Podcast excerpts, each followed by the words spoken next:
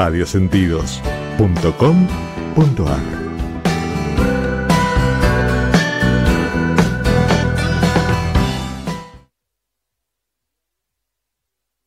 Una sugerencia, una invitación, una cortesía. Esto es La Propuesta, con la conducción de Adrián Silva, por radiosentidos.com.ar.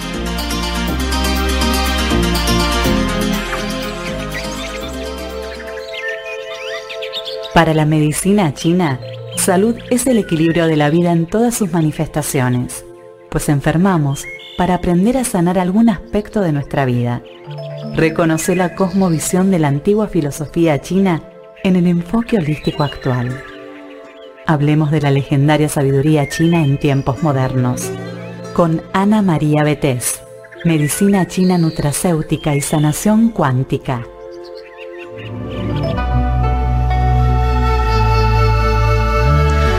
Muy buenas tardes, ¿cómo estás Ana María? Buenas tardes, ¿cómo están? Muy bien, Adrián, ¿vos? Muy, muy bien, acá, acá, bueno, un poco de todo, ¿no? Soportando un poco todo.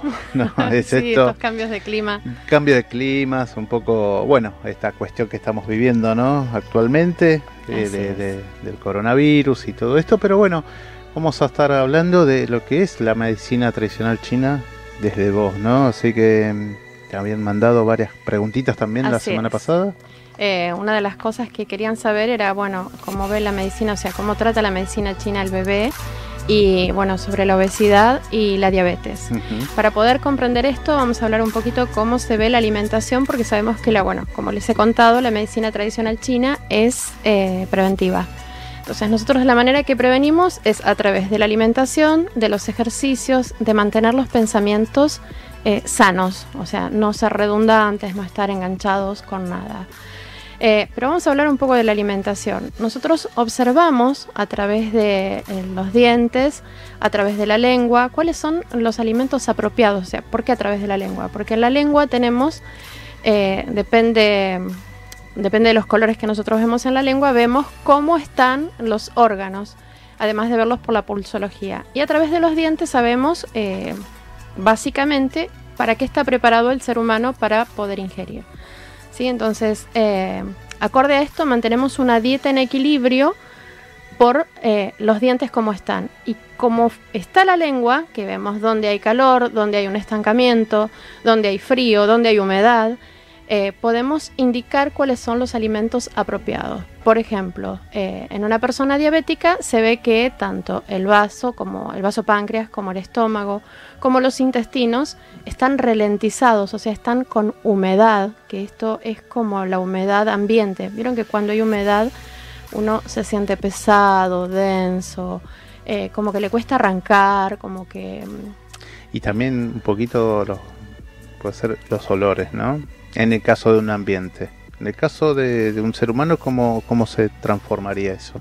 eh, la humedad, es lo que estaba explicando, Sí, que sí. es eh, con respecto a que, bueno, uno cuando está con humedad, decía, cuando hay humedad ambiente, uno se siente ralentizado. Sí. Sabemos que como es afuera, es adentro, como es el micromundo, es el macromundo. Entonces, nuestro organismo responde a ese exceso de humedad también con un ralentizamiento. Por eso las personas diabéticas observen en el entorno, las personas eh, diabéticas, cuando hay días de humedad es como que están más aplacadas. ¿sí?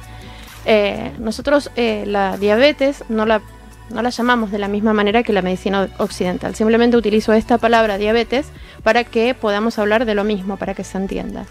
Pero vemos que eh, esta, esta enfermedad puede manifestarse o por un bloqueo, o sea que la energía no fluye, que eh, hablando desde lo que es la mm, neurociencia, no está secretando eh, el organismo las enzimas, las hormonas necesarias para que esa digestión fluya. O sea, hay algo que no le está dejando a una de las glándulas que regulan la digestión que esto fluya y que se haga la digestión correctamente. Entonces, ¿qué sucede? Se producen bloqueos, se producen estancamientos, eh, todo empieza a funcionar más lento y el organismo se daña. Eh, el órgano específico que se daña cuando eh, vemos esto puede llegar a ser o el hígado o el estómago o el vasopáncreas. Entonces, acorde a eso es que regulamos a través de los cinco sabores los alimentos apropiados para que fluya y para que la persona pueda reencontrarse con su salud. Esto se hace siempre y hago mucho hincapié en esto porque lo primero que dice el paciente, ¿y cuándo dejo las pastillas? Eso lo va a determinar el médico alópata, el médico occidental. Yo como médica china lo único que puedo hacer es orientarlo a eh, la alimentación y nunca contradiciendo lo que dice el nutricionista. Más allá de que nosotros podamos tener otra visión. Nunca se contradice, siempre se respeta y acorde a lo que ha dicho el nutricionista es que nos vamos adecuando. Se va complementando. se va complementando para que esa persona pueda encontrarse con esa fluidez. Eh, de sus órganos para que eh, pueda estar mejor. Vos hablaste con respecto a los olores y sí, pero hablar de los olores corporales puede llegar a ser eh, muy confuso para una persona que no tiene idea de qué es lo que nosotros olemos. Claro. ¿Sí? Entonces, nada, es un tema que prefiero no, no abordarlo. Es un poquito más amplio eh, eso, ¿no? Es más profundo. Ah, porque si yo te digo que una persona cardíaca huele a quemado, mira. vos podés llegar a pensar que estoy totalmente loca. No, no, pero, bueno, puede pasar. Bueno, eh, a veces uno tiene experiencia, en mi caso, de, esto de, de, sentir los olores, porque bueno, tuve una eh, temática, para los que no saben, soy sommelier y bueno, y todas esas cuestiones de también sentir muchos olores, en el caso ambiente también pasa esto. ¿Por qué? Porque como decías recién vos tal cual, la humedad hace muchas cosas en movimiento y reacción al cuerpo también. Exactamente. Entonces, ¿cómo podemos prevenir la diabetes si estamos hablando de que es un bloqueo, que es que los alimentos sean fluidos desde la niñez? Y ahí, eh, digamos como que eh, un poco la, a la, pregunta que habían hecho con respecto a la medicina china y los niños, ¿no? Eh, desde la niñez nosotros evitamos que eh, el paciente tenga predilección o preferencia ni por los lácteos ni por eh, las harinas con gluten. ¿Por qué? Porque el gluten ralentiza el sistema. Entonces, está bien que de repente si uno va a estar mucho tiempo fuera de la casa, coma algo que sea más sustancioso y más lento de digerir. Pero para una persona que está en su casa, que tiene acceso a los alimentos de manera constante, entonces que base su nutrición con eh, frutas, verduras, carnes en muy bajas proporciones, es un 12% de proteína animal que se recomienda. Eh, o sea, para que tengan una idea, en un kilo, que normalmente una persona eh, se comen alrededor entre los 200 y 300 gramos. O sea que sacamos la cuenta de lo que son en un kilo 120 gramos, en medio kilo estamos hablando que son 60 gramos y en un cuarto kilo 30 gramos. Totalmente. eso es lo que se recomienda de eh, proteína animal para que haya un equilibrio y en todas las ingestas. Siempre tiene que estar presente la proteína animal y se va disminuyendo la cantidad de alimentos a medida que va pasando el día. ¿Por qué? Porque a la mañana estamos receptivos. Claro, eso tiene que ver con el momento del día. Exactamente. A la mañana estamos receptivos. Estamos receptivos porque nuestras glándulas están receptivos, porque somos parte de la naturaleza y podemos observar cómo los pájaros bajan a buscar los alimentos en la mañana. No se llenan el buche para ir a dormir. Claro, no están constantemente, como decir, picando. Eh, sí, los pájaros están picando constantemente, pero van disminuyendo el picoteo a medida que va pasando el día. Yo siempre digo, prueben con las plantas, eh, cuando le falta agua, a una ponerle agua en la noche y a otra ponerle agua en la mañana. Y van a ver cómo reacciona mejor la del agua de la mañana. ¿Por qué? Porque está receptiva y nosotros somos parte de la naturaleza, entonces, eh, como les contaba mm, en el bloque anterior, el, programa, anterior, el programa anterior bien dicho, eh, nosotros tenemos que acompañar la naturaleza del organismo para que justamente no nos estanquemos. Porque estancarnos es, digamos, es bastante arduo el trabajo que tiene que hacer el paciente para desestancarse. Uno, como terapeuta, lo que hace es acompañar a través de la acupuntura que va moviendo determinados fluidos, a través de los ejercicios, a través del chikun terapéutico, eh, a través de la recomendación de qué alimentos debe consumir para eh, desestancarse. totalmente. Al 115063 3834 puedes enviar un mensaje por WhatsApp. Acá Ana María lo vamos a atender y bueno, ella, además de la pregunta, consulta que quieras hacer, te va a seguir respondiendo. Eh, retomando un poquito a esto que decías, ¿no? De, de, la parte biológica, ¿no? De la naturaleza, como nosotros nos alimentamos durante de diferentes etapas del día, ¿no? Entonces, ¿tiene que ver con el, reloj solar, el reloj lunar, algo de eso? Sí, tiene que ver eh, que, bueno, que el ritmo circadiano que marca nuestro cuerpo, que es el ritmo del sol, como te explicaba antes, en un principio cuando amanece, las células están receptivas, o sea, para ejemplificarlo de una manera casi eh, infantil, pero para que se pueda comprender, para que los que no tienen noción de lo, cómo funciona una célula, cómo funciona nuestro organismo, imagínense que son pequeñas obreras y que el patrón son las glándulas, que las glándulas, eh, bueno, la lengua dice, bueno, va tal cosa, entonces le mandan a la célula la herramienta para que pueda digerir eso que, le están, que están enviando. Entonces, eh, a medida que va pasando el día, la célula, como cualquier organismo vivo, necesita un descanso, necesita reciclarse, necesita dormir, necesita bañarse. ¿sí? Entonces la función de la célula va cambiando a medida que va pasando el día. Y como les expliqué el programa anterior, eh, dependiendo el horario, es dependiendo eh, el, cuál. El alimento. No tanto el alimento, pero sí eh, es el órgano que ah, está con más energía, que está más receptivo o menos receptivo, que hay que, dependiendo, eso lo, determinamos a través de los pulsos y de la interrogación, dependiendo de cómo está ese órgano, es lo que le vamos a recomendar para que se nutra y el horario, ¿sí? Y ahí mm, vamos a enganchar un poquito con lo que es la obesidad, ¿sí? que es un tema que a todos les preocupa y a mí me preocupa cuando vienen y me dicen, porque me dieron, fui a un chino eh, que me dio una dieta que era todo carne. Y wow, imagínense que yo les estoy diciendo que es un 12% de proteína animal y una dieta que es todo carne es un shock proteico al cuerpo. ¿Por qué responde en principio? Porque eh, es como decirle, le dan un susto. Claro. ¿sí? Entonces adelgaza. Pero ¿qué pasa? Como todo, después del susto, el cuerpo empieza a recuperarse. Entonces, por eso no dan resultados. Esas dietas este, proteicas que eh, son realmente muy eh, salvajes. Nosotros volvemos a lo mismo, o sea, lo primero que hacemos es que el cuerpo se depure, porque eh, todo lo que el cuerpo no puede llegar a digerir, porque lo damos a destiempo, porque lo estamos dando eh, a un órgano que no está preparado, porque está estancado, le estamos dando una nutrición. Entonces, ¿qué necesitamos?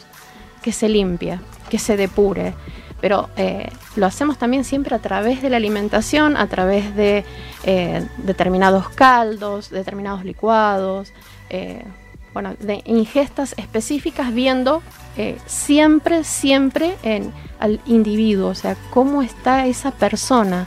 No se puede dar una dieta, estos que les dan una dieta impresa, no los observaron. Y volvemos a lo mismo, o sea, nos perdemos en la masa. Y eso no es conveniente siempre es conveniente la observación, el cuidado, el seguimiento, de ver cómo, cómo se va sintiendo esa persona.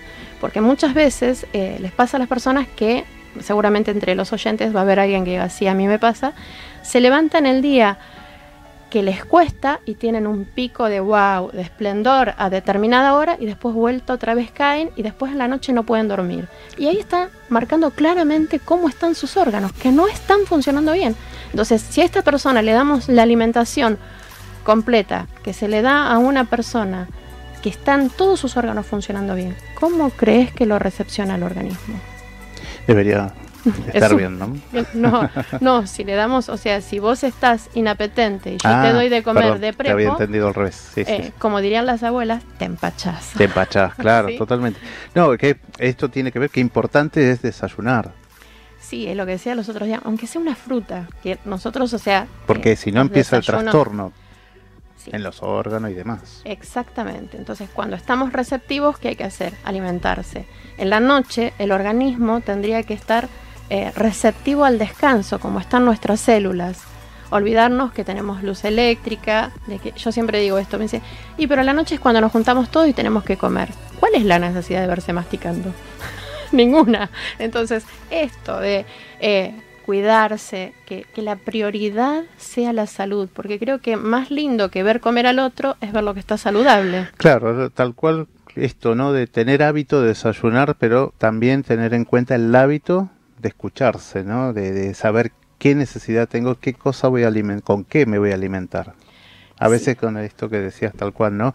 Nos sentamos a, cenar a comer y comemos. Y, lo más terrible es que se sientan, dicen, bueno, es el rato que estamos libres y como es el rato que estamos juntos, vamos a poner el televisor. Y es como que es contradictorio.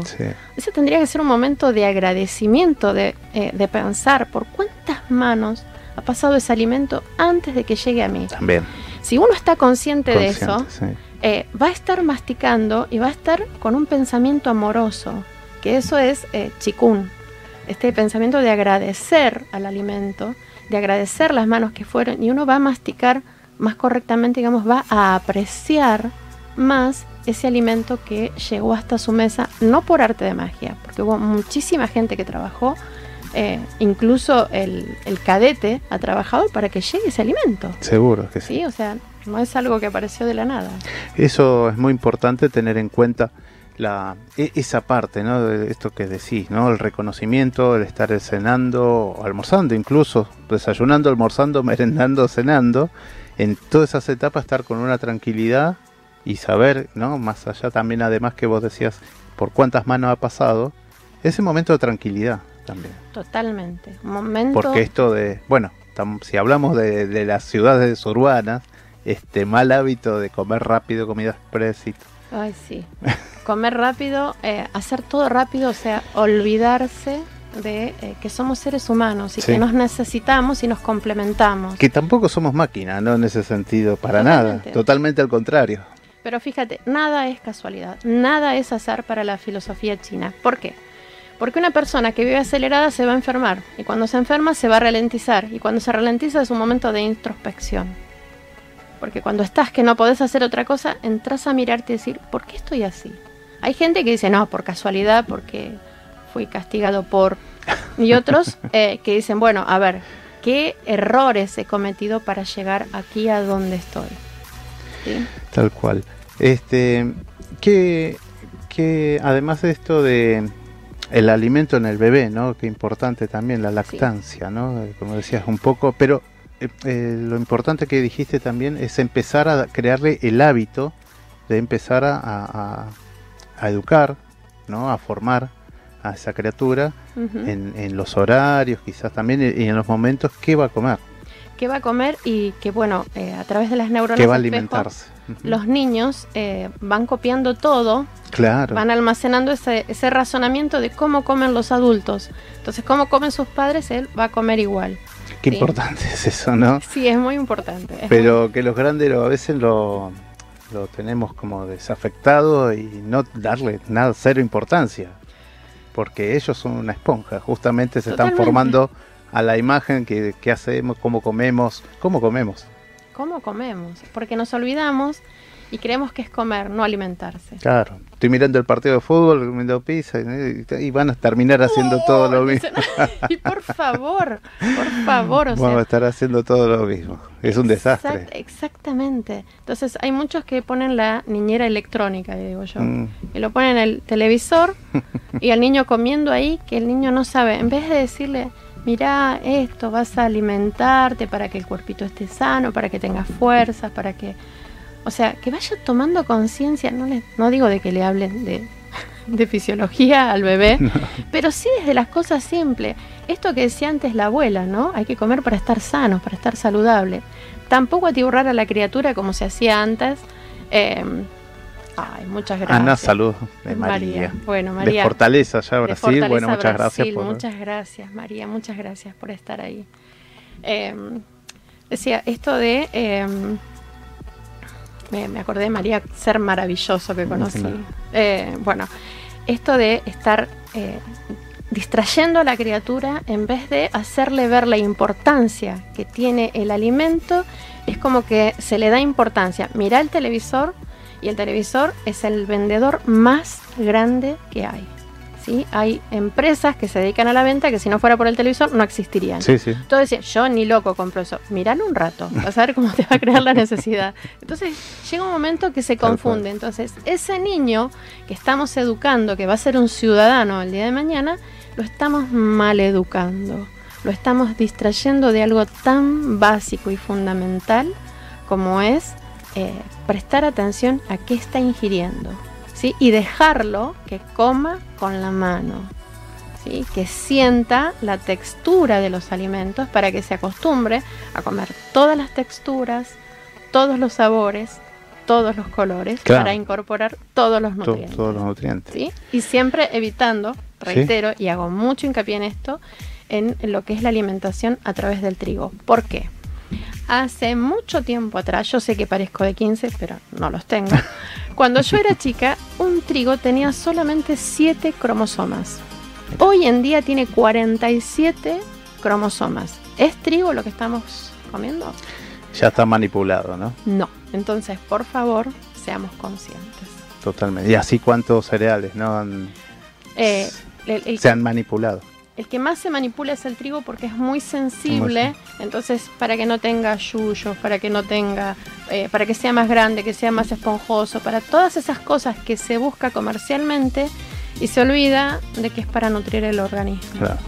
y, así después repercute en la salud.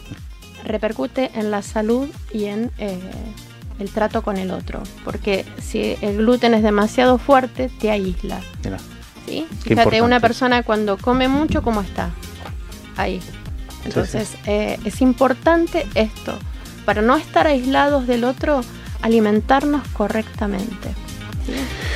Hermoso, Ana María. Así que bueno, Ana María la podés contactar también por WhatsApp al 1150 42 0698. ¿Y el mail? Es eh, terapeutas.alternativos.gmail.com. Así que bueno. Los esperamos el próximo jueves con Ana María acá en Medicina Tradicional China, contándonos más sobre esto y todas las terapias que hay, por supuesto, para ¿no? el bienestar y la salud de todos. Sí, bueno, muchas gracias. Gracias por estar ahí para mí y nos vemos el próximo jueves.